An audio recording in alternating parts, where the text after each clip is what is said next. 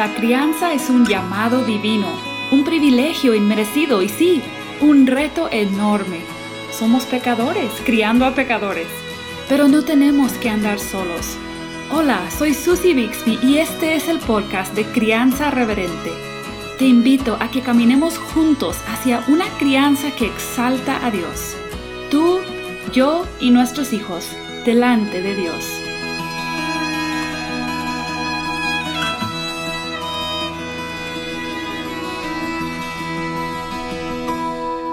En el área del mundo donde yo vivo, ya es tiempo de estar sembrando semillas si es que tú manejas algún tipo de jardín.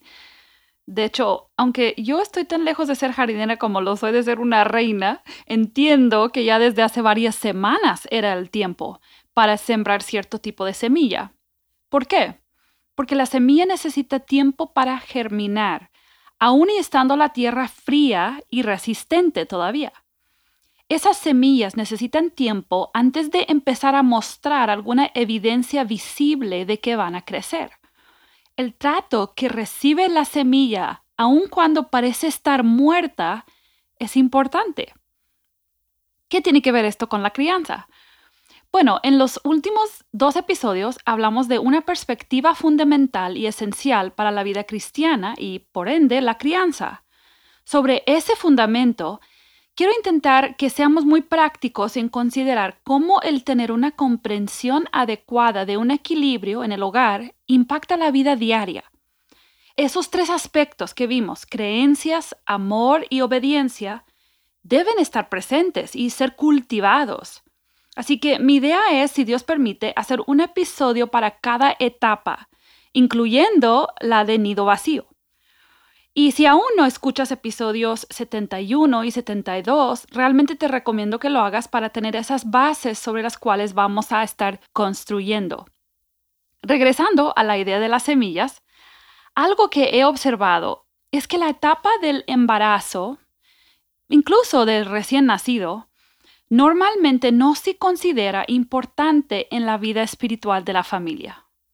Creo que muchos padres consideramos las necesidades físicas de nuestros hijos como sumamente urgentes e importantes en esta etapa.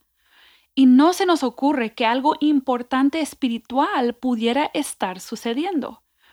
Piénsalo, no plantamos semillas si creemos que todavía no es el tiempo o, que no es necesario. Quizás la tierra no parece estar lista o no parece haber necesidad. A lo que voy es que los padres simplemente no pensamos en que hay trabajo espiritual que se puede hacer, semillas que podemos sembrar, aún estando en espera de un bebé o cargando a un bebé recién nacido.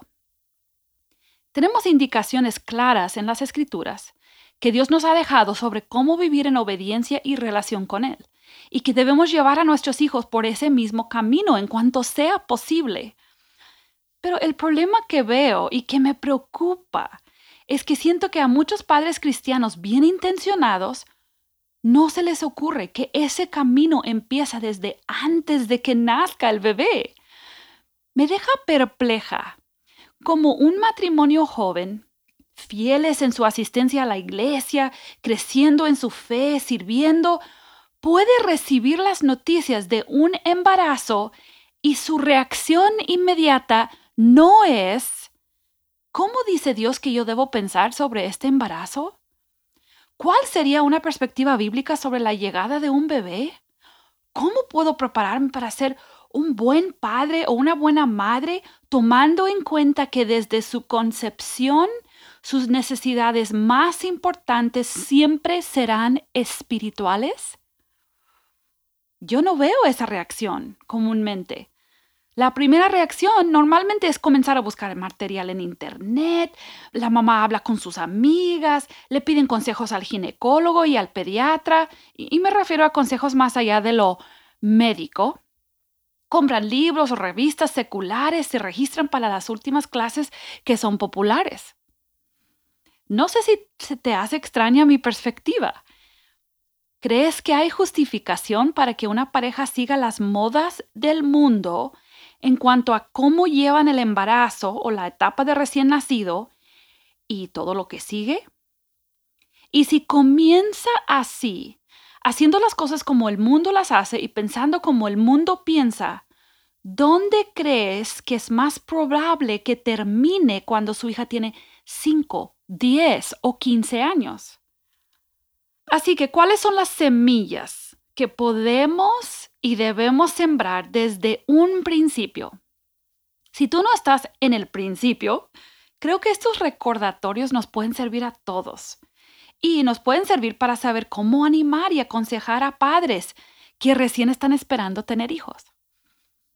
Ahora, recuerda que hablamos de tres áreas de la vida cristiana, creencias, amor y obediencia. Voy a separar mis sugerencias acerca de las semillas que podemos sembrar en esas tres categorías. Así que pensemos primero en semillas de creencias o maneras de pensar específicamente para padres que están esperando un bebé. Siembra fe donde hay temor. Esa es mi primera sugerencia. Siembra fe. Es común que sintamos temor durante un embarazo. Temor a perder al bebé o hacer algo que le pueda dañar o a que nazca con una deficiencia porque no tomé mis vitaminas o que nazca con un problema de salud a pesar de todos mis cuidados, o que no vamos a tener suficientes ingresos para darle todo lo que necesita, o que no vamos a ser papás buenos. Hay un sinfín de posibles razones por temer.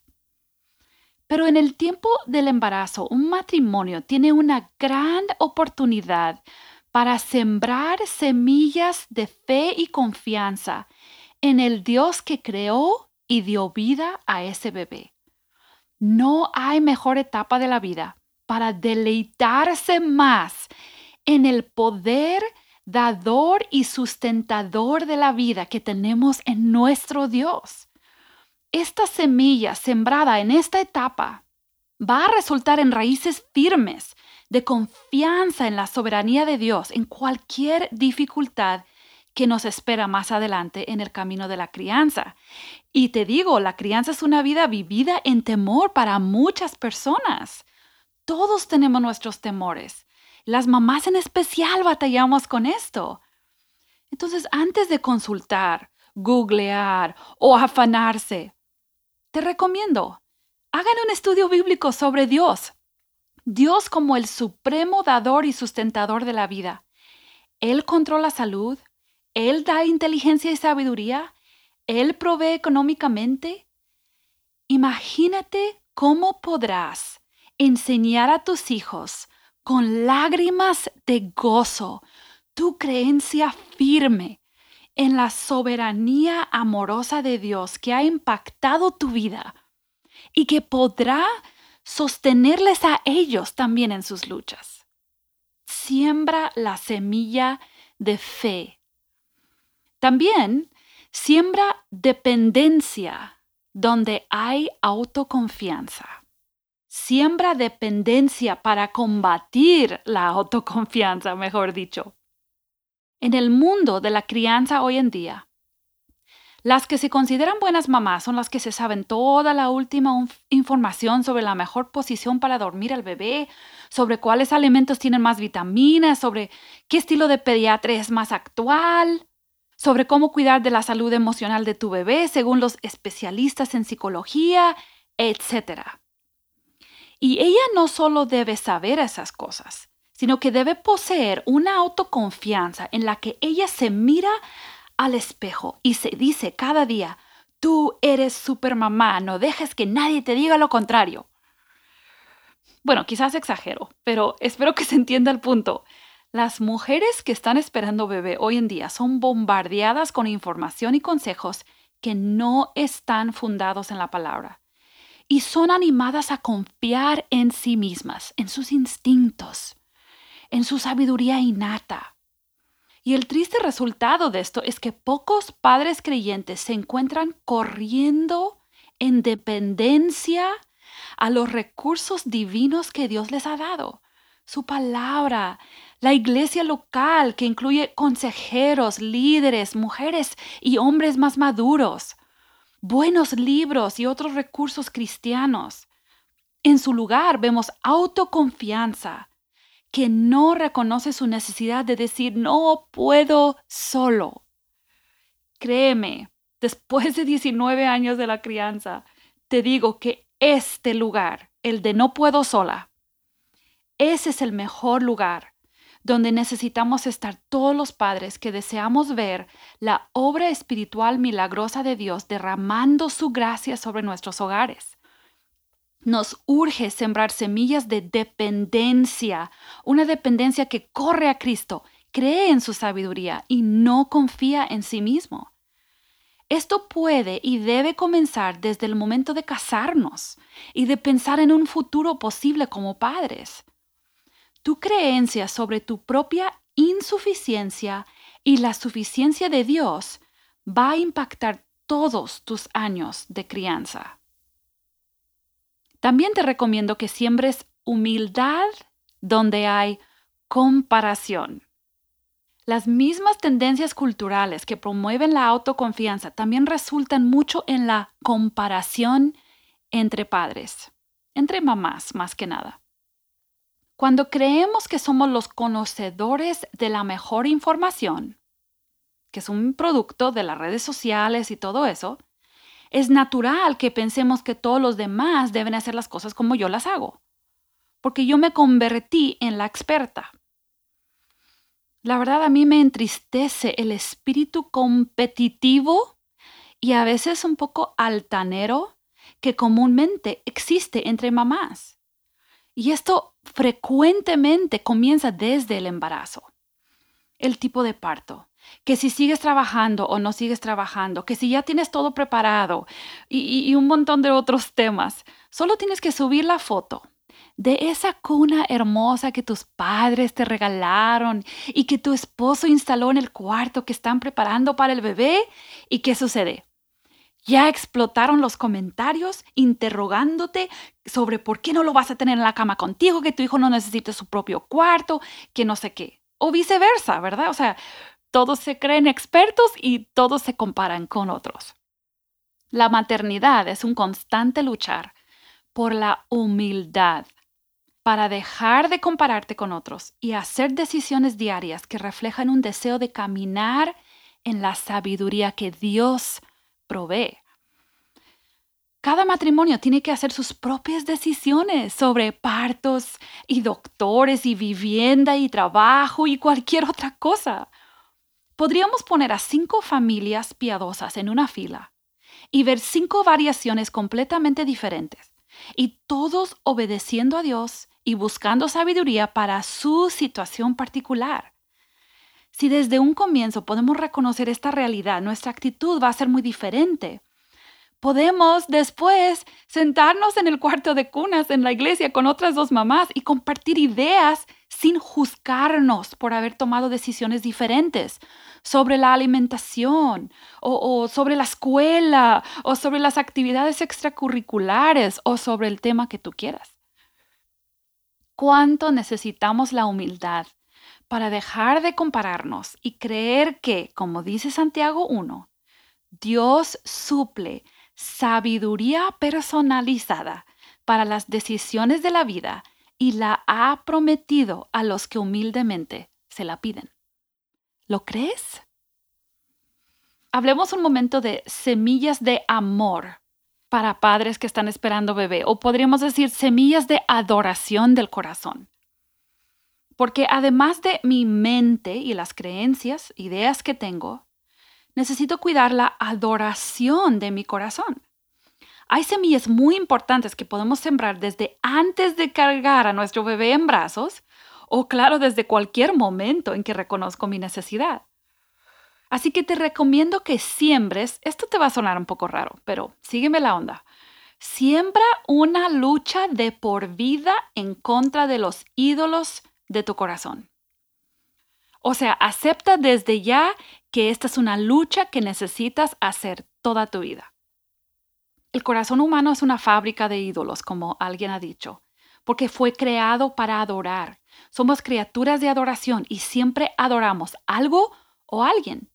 Si yo puedo aceptar como padre o madre, en la etapa de vida o crianza en la que yo esté, que siempre estaré luchando contra, y desarraigando ídolos de mi corazón. Esto va a tener un impacto enorme sobre mi crianza. Entiendo que mis hijos mismos, mi reputación, mi propia sabiduría, mi imagen delante de mis amigas, la atención de mi cónyuge, mi comodidad, mi cuerpo, mis horas de sueño, todo, todo tiene el potencial de convertirse en un ídolo cuando toma un lugar por encima de la adoración a Dios en mi corazón. Esto es parte de llevar una relación de amor con Dios, desplazar a los ídolos para ampliar el reino de Dios en mis afectos. La crianza presenta probablemente una de las mejores oportunidades de la vida para reconocer y rechazar mis ídolos. El embarazo y la crianza me va a meter en situaciones anteriormente desconocidas para mí. Estas son oportunidades para destapar ídolos que yo no sabía que estaban ahí. Sembremos la semilla de reconocer esos afectos que toman un lugar desmedido. Es un patrón de adoración que vamos a poder llevar por muchos años. Y fíjate, podremos aconsejar y acompañar a nuestros hijos más adelante en sus propias luchas contra los ídolos de su corazón. También te recomiendo sembrar deleite en una relación con Dios, primero que nadie. Deleite en Dios antes que nadie más. Cada relación cercana que Dios permite en nuestra vida es capaz de ser una fuente de gran deleite y así debe ser. El matrimonio y el ser padre o madre son las principales relaciones que nos provocan deleite. Pero esto significa que el deleite que encuentro allí fácilmente pudiera reemplazar el que debo buscar solamente en Dios. Concebir a un bebé, cargarlo en tu vientre, produce una conexión y un deleite que, pues humanamente hablando, no tiene igual sobre esta tierra. Pero aún así, el deleite de esa relación nunca puede ni debe superar el que encontramos en Dios. Necesitamos desde mucho antes, si es posible, si todavía estás en esa etapa, o desde ya. Estar convencidos que una relación íntima con Dios es la mejor semilla que dará fruto abundante en todos los años de la crianza. Un papá que camina con Dios, conoce a Dios, confiesa su pecado y se deleita en el perdón y amor que encuentra en esa relación, tendrá una fuente inagotable de amor y perdón y paciencia que puede ofrecer a sus hijos. Una mamá que reconoce a Dios como el amante de su alma y el que suple cada necesidad espiritual y emocional, podrá hablar tranquilamente en lugar de gritar, instruir cuando prefiere dormir y contestar la misma pregunta mil veces podrán como padres comunicar el mensaje salvador a sus hijos con sus bocas y con sus vidas. Todas estas creencias y la adoración genuina de nuestro corazón hacia Dios debe producir hábitos de obediencia. Tenemos la oportunidad desde el primer momento para sembrar semillas de obediencia que nos servirán en toda la jornada de la crianza. ¿Cuáles son algunas de estas semillas de obediencia para padres que todavía no tienen a su bebé en sus brazos? Siembra hábitos que reflejan prioridades celestiales. Hábitos del reino. Los hábitos que caracterizan nuestra vida son resultados de los valores de nuestro corazón y las creencias que tenemos. Digo esto porque este punto sobre la obediencia no sirve para nada por sí solo, pero como resultado de tener creencias correctas y un corazón que desea adorar a Dios, debe haber ciertas acciones y hábitos de nuestra parte. Pero te advierto, la llegada de niños al hogar puede revolver todos los horarios y todos los hábitos de la vida si no tenemos mucho cuidado. Por esto, como matrimonio, tenemos que decidir cuáles son esos hábitos y esas actividades que tienen que permanecer como parte de la vida de una familia que adora a Dios. En otras palabras, si tú batallas para ser constante en tu lectura y estudio personal de la palabra, o en oración, o en asistir fielmente y servir en tu iglesia local, o en priorizar comunicación en tu matrimonio, Menciono estas cosas porque son no negociables en la vida cristiana. El tener hijos solamente te presenta con más excusas para no leer, no orar, no asistir y no hablar con tu cónyuge. Es la mera realidad. Probablemente estás escuchando, ya tienes hijos y has vivido esta realidad. Entonces te pregunto, ¿están como familia, como matrimonio, viviendo prioridades del reino de Dios en sus hábitos diarios? Si no es humanamente imposible para tu familia llegar a la iglesia, ¿están en las actividades de la iglesia fielmente? ¿Agarras tu Biblia antes de tu celular o Netflix?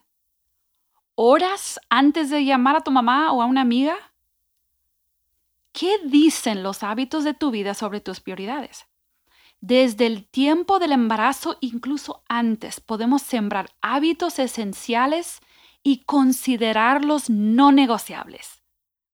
Entonces, no regañes a la mamá recién aliviada porque quiso estar en la iglesia dos o tres semanas después de aliviarse. Ella está mostrando hábitos que reflejan valores celestiales.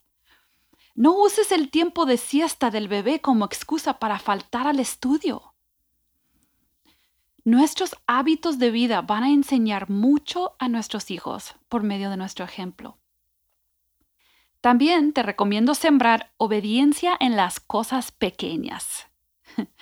Hay muchos pecaditos inocentes, entre comillas, que son culturalmente aceptables y que tendemos a pasar por alto. Los niños detectan estas cosas muy rápidamente y la práctica de estos pecados sutiles y aceptables socava nuestro testimonio delante de ellos las mentiritas blancas, la pereza, la mordida al tránsito, la irritación, la lista es casi interminable. Cada área de nuestra vida donde permitimos desobediencia a Dios en cosas que consideramos pequeñas, revela un ídolo que amenaza nuestro corazón y llegará a amenazar el corazón de nuestros hijos. Pidamos al Señor que no nos permita estar satisfechos con obediencia a medias, esta semilla bien sembrada de la obediencia completa a Dios dará fruto también en la vida de nuestros hijos más adelante. Creo que por medio de todo esto podemos ver claramente cómo el matrimonio y la crianza que honra a Dios está tan ligado a la piedad genuina. Dios quiere salvarnos de nuestro pecado y vaciarnos de nuestros ídolos para que experimentemos la santificación que Él quiere producir en nosotros. Si tú te encuentras en la etapa de estar esperando tu primer hijo o estás orando porque quisieras estar ya en esa etapa, te quiero animar con una declaración un poco extraña. La crianza no va a requerir nada de ti, en cierto sentido, que Dios ya no requiera de ti. Te pide entrega total te pide que andes en santificación y te ofrece los recursos para hacerlo. No necesitas una sabiduría diferente que solo encuentras en ciertos recursos especializados. Necesitamos la sabiduría de lo alto que está totalmente a nuestra disposición. No necesitas una piedad mayor solo porque eres papá o mamá. Necesitas la piedad perfecta de Cristo otorgada a tu cuenta. Ya la tienes si eres hijo de Dios.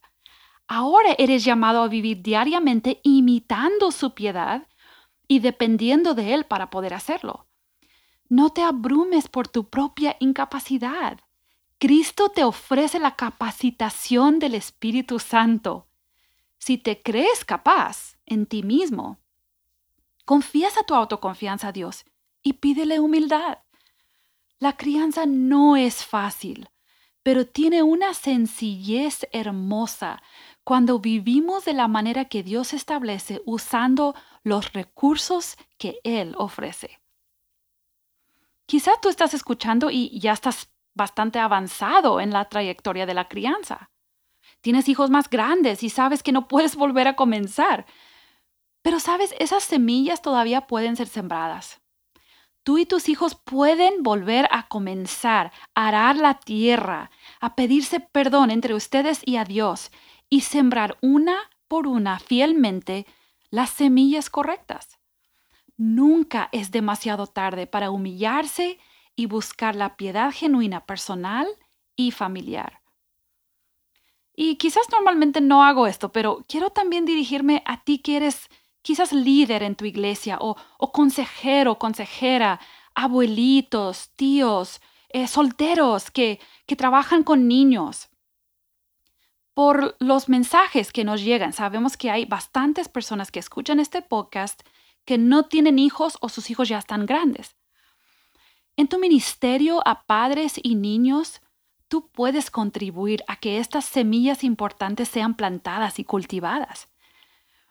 Tú que eres suegra, preocúpate más porque tu nuera esté buscando cuidar su relación con Dios a que si le está bañando correctamente a tu nieto. Dirígete tú, maestra de escuela dominical, a las necesidades espirituales de los niños y sus padres. Anímalos en su labor de la crianza. Aun cuando tengas que tratar asuntos de conducta de algún niño, hazlo de una manera que demuestra que te importa más su vida espiritual que tu comodidad en el salón de clases. Pastor, te rogaría que prepares a los matrimonios jóvenes de tu iglesia a comenzar su jornada de la crianza con el enfoque en lo eterno, en el corazón más que en la conducta, en tesoro eterno más que tesoro terrenal. Consejero, busca equiparte en la consejería bíblica que promueve prioridades del reino y crecimiento genuino los que tenemos el gran privilegio y la gran responsabilidad de ministrar a la siguiente generación o simplemente de servir a otras familias, usemos nuestra influencia y nuestras palabras para promover crecimiento espiritual más que prácticas culturalmente populares. Seamos humildes. Aceptemos que el método llamado yo lo hice así no es el más útil ni el más importante. Analicemos los consejos y las sugerencias que damos bajo un filtro bíblico, porque ser maestro de la palabra es una gran responsabilidad. Mamá, que estás esperando tu primer bebé o tu cuarto bebé, acércate a una hermana madura de tu congregación y pregúntale, ¿qué te hubiera gustado saber antes de llegar tu primer hijo? ¿O qué consejos me puedes dar para glorificar a Dios en mi embarazo y en mi crianza? A fin de cuentas, Padres que honran a Dios primero tienen que ser personas que honran a Dios. Y todos somos llamados a esto. No nos cansemos de sembrar esas semillas de creencias correctas, adoración genuina y obediencia rendida, porque a su tiempo cegaremos si no desmayamos. Gracias por acompañarme otra vez el día de hoy. Seguiremos con esta serie sobre las etapas en un par de semanas después de una pausa para Semana Santa. Que te goces en el sacrificio de Jesús sobre la cruz y su resurrección, que nos provee una milagrosa salvación.